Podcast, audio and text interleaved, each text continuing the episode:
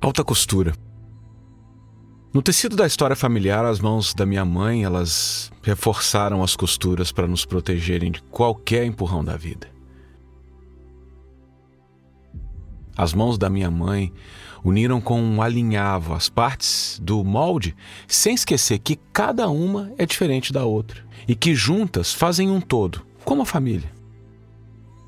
As mãos da minha mãe fizeram bainhas para que pudéssemos crescer, para que não nos ficassem curtos os ideais.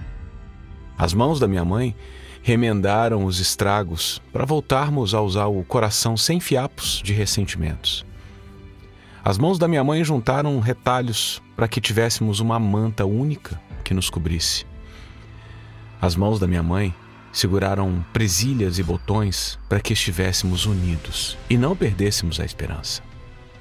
As mãos da minha mãe aplicaram elásticos para que pudéssemos adaptar folgadamente às mudanças exigidas pelos anos.